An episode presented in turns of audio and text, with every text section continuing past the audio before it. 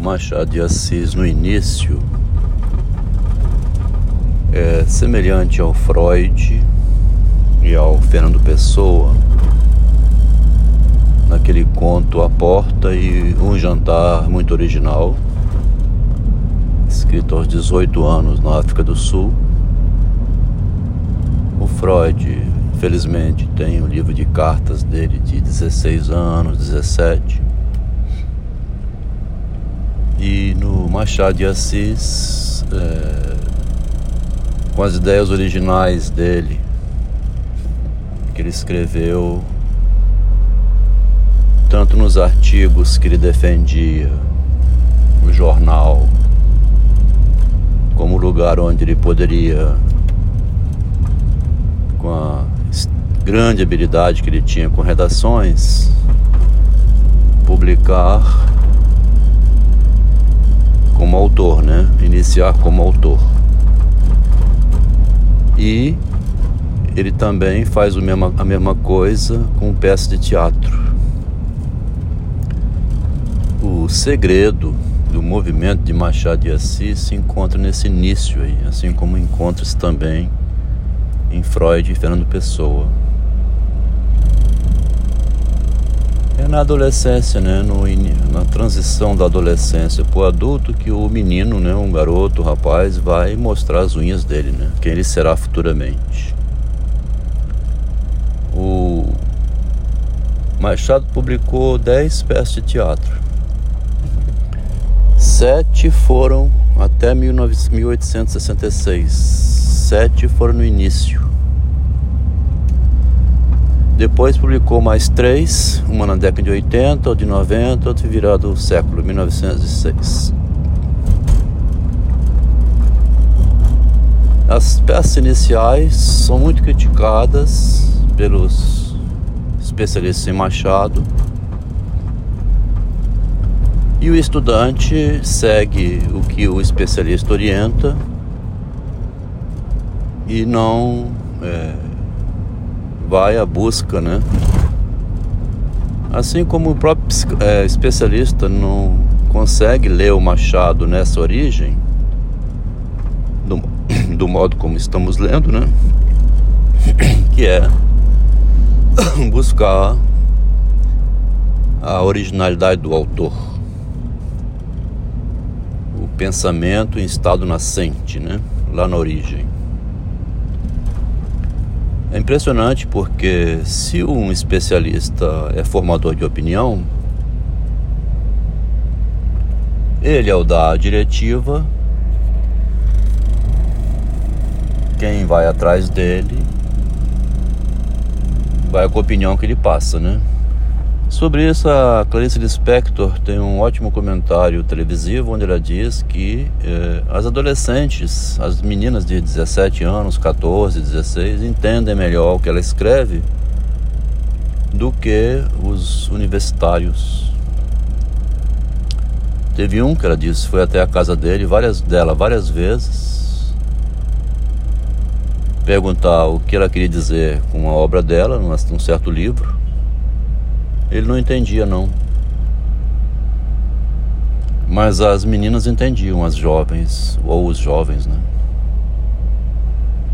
Quando a pessoa lê com a mente aberta, né? Lê sentindo a obra, lê compreendendo o autor, lê mais inteligentemente do que quem lê conceitualmente ou sei lá, nem sei. O que, é uma leitura distorcida, né? Então, o Machado publicou Hoje Avental, Amanhã Luva, com 21 anos de idade, né? Uma peça de teatro linda, muito bonita. Outra chamada A Caminho da Porta, que é mais maravilhosa ainda, muito mais sagaz, assim, diabólica, né? Bem no estilo do Machado de Assis.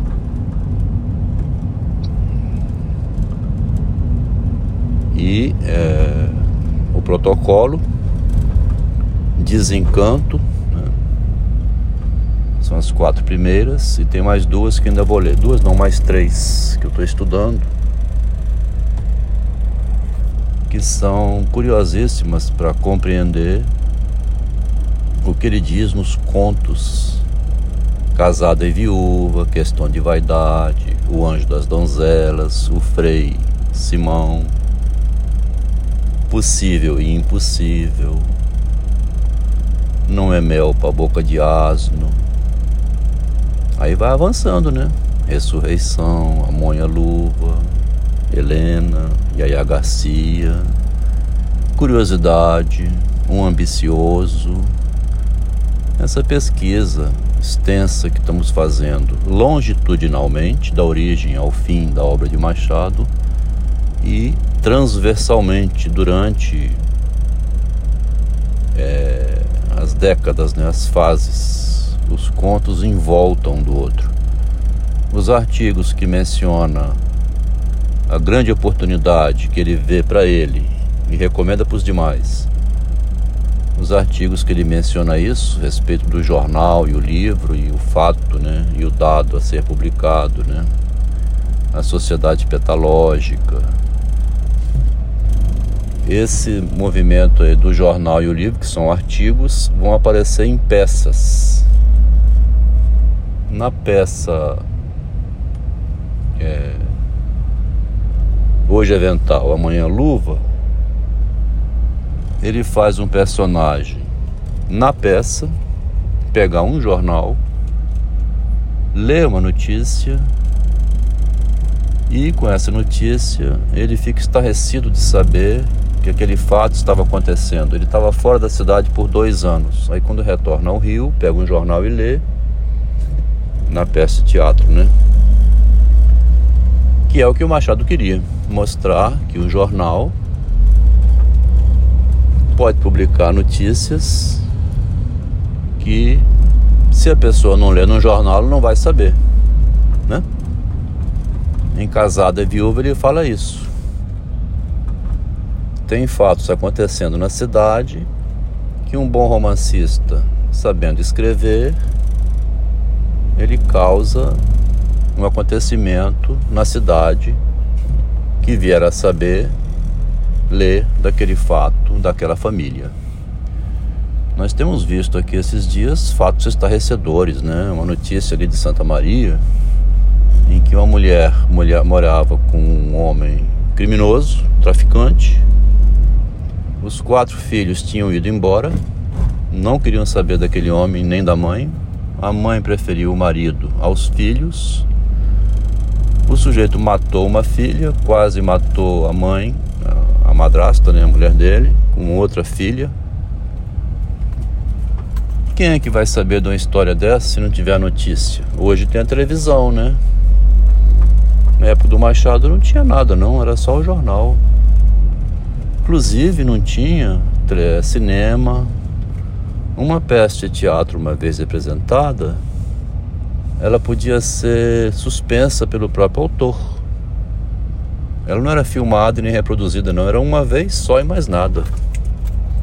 Ninguém mais iria ver aquela peça se não viu no dia que apresentou e se depois resolveram não apresentar mais. Você viu a peça? Não. Perdeu.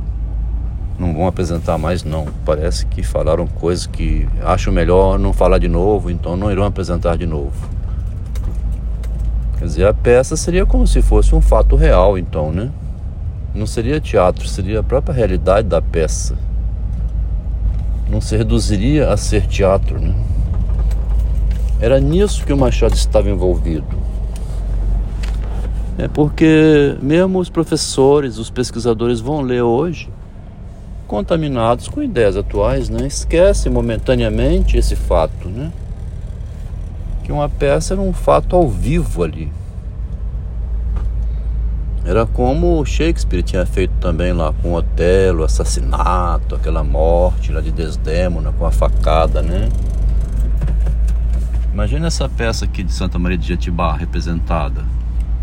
O madrasto chega, né?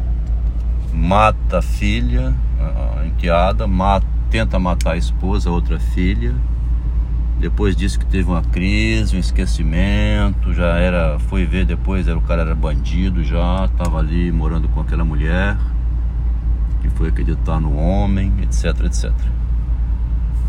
Bom, A ideia aqui da nossa pesquisa é essa então, né?